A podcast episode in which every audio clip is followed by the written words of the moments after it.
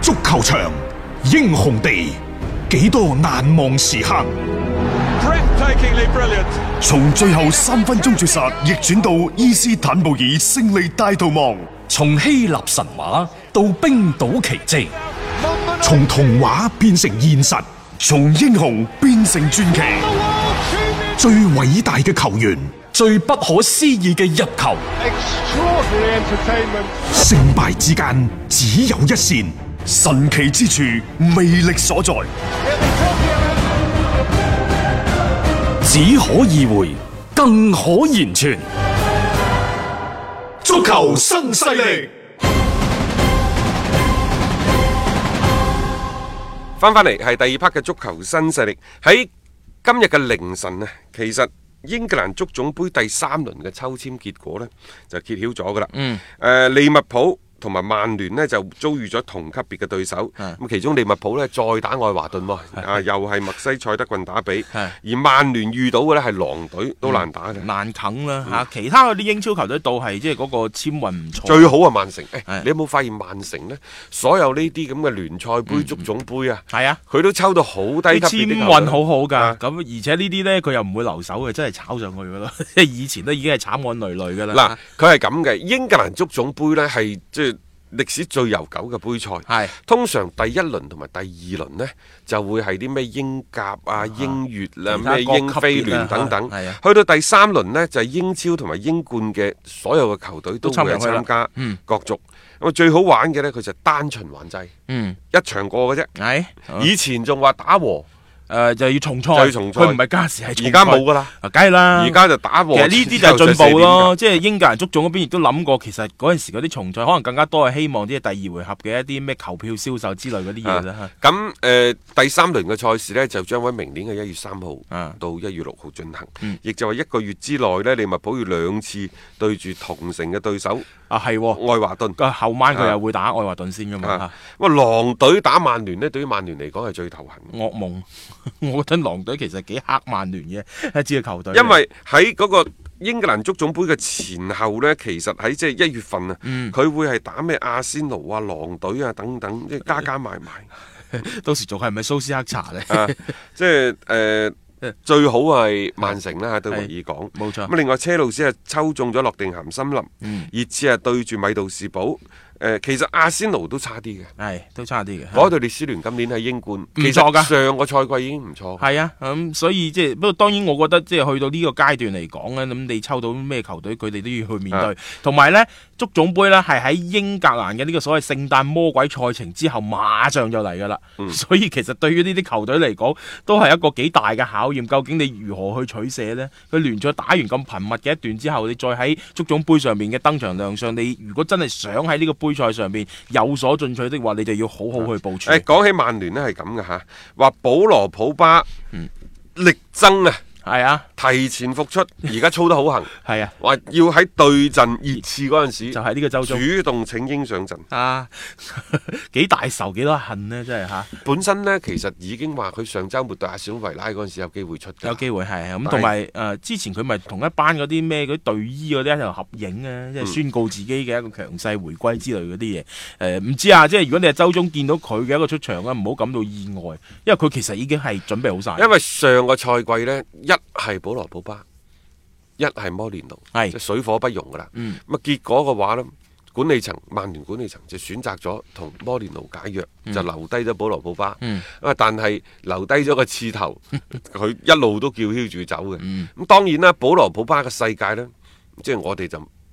唔可以太多咁理解，即係有時啲嘢你又唔可以攞常人嘅係個思維嘅方佢式有佢嘅諗法，啊嗯去理解保羅普巴嘅，可能佢一味叫住走，但係另一方面呢，可能佢即係一對住咩摩連奴啊等等呢啲咁嘅對手嘅時候呢，佢係表現出對俱樂部無比嘅忠誠同埋熱愛，起碼喺嗯嗰場賽事當中，佢會傾盡自己所有去幫助球隊取得最後嘅勝利嘅。啊咁啊，要考驗翻主教練點樣去用人啊，即係咩時候去激活一啲球員，其實都係佢嘅一個功架之一啊。咁啊，所以即係話呢一場，如果保羅普巴真係能夠係復出的話呢，咁啊真係好睇啦啊！熱刺面對住呢一個曼聯，咁啊摩連奴面對老東家，再加上保羅普巴帶隊去抗擊翻摩連奴，哇！呢種咁樣嘅話題呢，就真係非常之吸引人啊嚇。因為呢，之前曾經保羅普巴講過話佢呢個賽季啊，又或者以後佢都唔會再為曼聯踢波啦。啊話無論你點諗都好啦，冇錯反正我就係唔想踢啦，等等嗯嗯嚇。誒嗱，所以我話佢嘅世界我哋不懂咧，一睇到即係熱刺，熱刺都係其次，關鍵係摩連奴，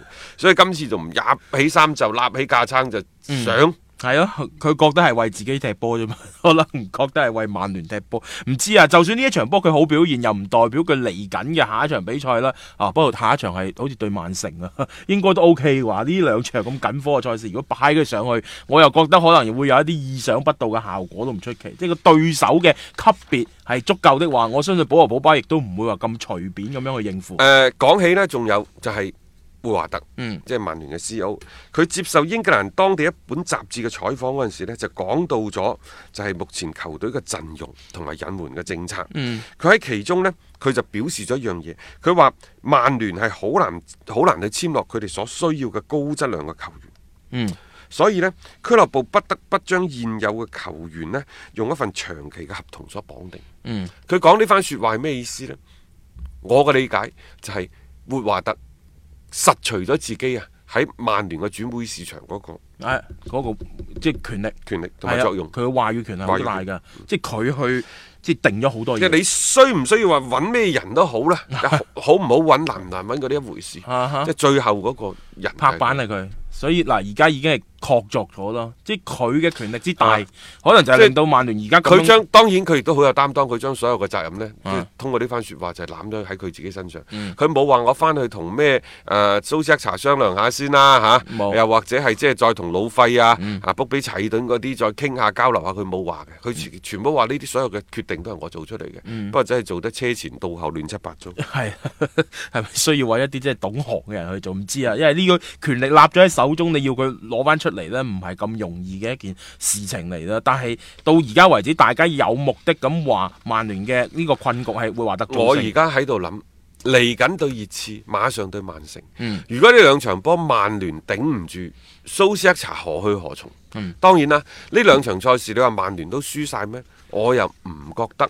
即係話係咁容易嘅事情。嗯啊今年嘅曼聯倒係有一種嘅誒幾好㗎。越強越強啊嘅。佢對強隊嘅戰績暫時係唔錯㗎，啊，起碼我唔需要話我一定贏到你啊，我抗擊能力夠強呢樣嘢，曼聯球迷收貨㗎噃嚇，咁、真係唔知㗎，因為你面對住一啲強隊嘅時候，佢哋嘅心態會更加專注，加上佢哋嘅打法本身就係一種防守反擊嘅姿態，亦都放得低，誒、分分鐘會有一個幾幾好嘅效果都唔出奇。其實曼聯真係要考慮下斯蒙尼嘅情況，嗯因為斯蒙尼呢，我覺得而家喺馬體會啊，佢未必捱得到去嗯賽季尾，嗯可能即係而家嘅名帥喺季中落課休息，都會係即係成為一個越嚟越普遍嘅現象。係咁當然啦，即係話好似波叔咁樣誒，唔使做啦嚇，嗯嗯反正你係冇為其他英超球隊冇效力錯，。佢有份我養起你，錢啊嘛嗯養到年底。咁啊，斯蒙尼而家咁咩情況呢？斯蒙尼喺賽後，佢哋咪上週末咪零比一輸俾巴塞嘅。嗯佢喺賽後呢，斯蒙尼就話：佢話，誒，其實大家都盡咗力，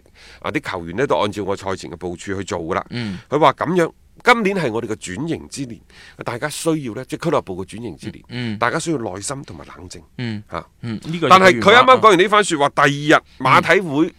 有啲高管就話，佢話即便係轉型，即係隔空對話，即便係轉型，唔該，嗯我哋都應該要為冠軍而戰。嗯，為榮譽而戰， 呢個就好似即時嘅打臉嘅一啲行為嚟咯。即係佢係回應翻斯蒙尼嘅嗰句所謂嘅轉型論嘅嗰個説話，即係話俾大家聽係轉型緊，球隊係可能好多嘅一啲嘅問題，但係我哋都要向冠軍發起衝擊，而唔係你而家攞出嚟嘅表現。嗯因為近段時間嘅馬體會係耷得好緊要，所以我就話，你唔知道會唔會喺嚟嗯緊嘅呢個月幾時，斯蒙尼喺中途就落課。係好啦。咁作為曼聯嚟講，之前嘅消息就滿天飛。蘇斯克查呢已經一方面又話得到俱樂部高層嘅承諾，嗯呢、個賽季無論打成點都唔會落課。嗯啊，下個賽季無論打得幾好都唔會繼續留喺 球隊。呢個只係一種講法。係另外就話，如果對熱刺、對曼城接連輸波的話，可能馬上就地被免嗯就職要拜等等拜啦好啦嚇嗯，咁而家作為曼聯嚟講，你有冇啲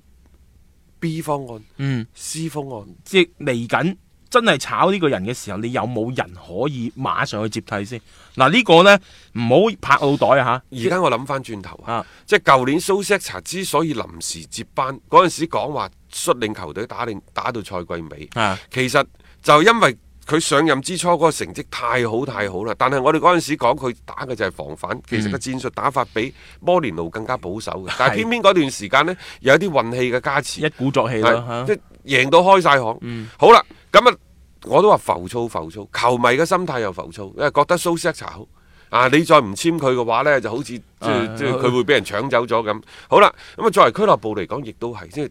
即係覺得咁好。啊，係啊既然球迷嘅呼聲又咁又高，係名宿啦啊，咁咁就又簽啦咁樣。啊哈好啦，咁而家即係所 謂嘅蜜月期過咗之後，係又咁嘅情況係，你又炒，即係成個都係你而家要諗㗎啦。即係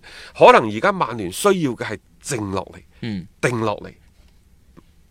你有一個教練可唔可以喺呢個俱樂部執教三年？嗯，你要好好思考呢樣嘢，即係未來嘅。亦就話啊邊個可以帶領俱樂部打個三年甚至乎五年？嗯呢同個埋啊人好悲劇嘅，我同你講，注定咗係一個始終係一個過渡性嘅人物。嗯可能即係話喺呢一個新任嘅主帥當中，佢可以帶領曼聯逐漸向冠軍靠近，嗯但係佢都係處於一個撥亂反正，佢都係一個修練內功、慢慢積聚嘅過程，佢絕對唔係一個爆發嘅時期。嗯，就到好收我嘅似時候應該唔係佢就好似啊之前利物浦嗰度咩賓尼迪斯羅渣士一樣，啊係即係而家高普帶領呢隊波一步一個腳印行過嚟，但係可能佢哋嘅從賓尼迪斯開始到羅渣士等等，係、一級一級咁累積上嚟嘅，嗯冇錯冇咁、快，真係冇咁快。係，所以呢個你就注定咗係要承擔呢方面嘅責任咯。我覺得，即係你要接任呢個曼聯嘅帥位嘅時候，我覺得你要預咗自己嘅成績，即係未必達到理想當中。啊啊我都話整整體係一個過渡期，所以你揾呢個係咩人？如果艾力尼、斯蒙尼等等啊呢一班，包括波叔，即係如果你去諗，我到底喺呢個俱樂部歷史嘅長河當中，我當充擔嘅一個咩角色嗯、咩、定位？佢諗透咗之後，可能冇人敢去接曼聯呢一個燙手嘅芋頭。不過睇錢份上，跪地喂豬乸，又或者曼聯唔係豬乸嚇，或者即係誒同一個嗯夢劇場，同一個咁有底韻、咁有歷史嘅咁球隊啊球隊。去合作嚇，啊，又係一種榮譽，嗯又但話係啊呢種榮譽呢，可能係以你數年嘅無冠，嗯甚至乎誒啊要付出呢個代要付出價啦好多個代但價。係我覺得有啲人可能又想挑戰呢種嘅難度，啊你佢覺試下咯得自己可以改變呢樣你試下咯嘢，係啊，啊因為有啲名帥佢真係好有個人嘅性格嘅，咁呢個再睇啦。但係即係曼聯呢方面，我覺得而家你討論呢啲都為時係尚早，因為你唔知究竟佢嗰種嘅亂局，佢哋嘅呢種嘅所謂嘅低迷究竟去到邊嗯度，打好每一場嘅比賽先啦。嚟緊周中對熱刺嗰場比賽就係證明自己嘅一個好嘅時刻啊！有觀點，有角度，足球新勢力。一個為足彩愛好者度身訂造嘅全新資訊平台北單體育，經已全面上線。北單體育擁有基於北京單場賽事作出全面評估嘅優秀團隊，雲集張達斌、陳奕明、鐘毅、李漢強、呂建軍等大咖，為你帶嚟更專業嘅賽前預測分析以及賽後總結報告。北單體育無需註冊，一鍵辦理。想避免足彩市場起起伏伏，快啲嚟微信搜索公眾號北單體育，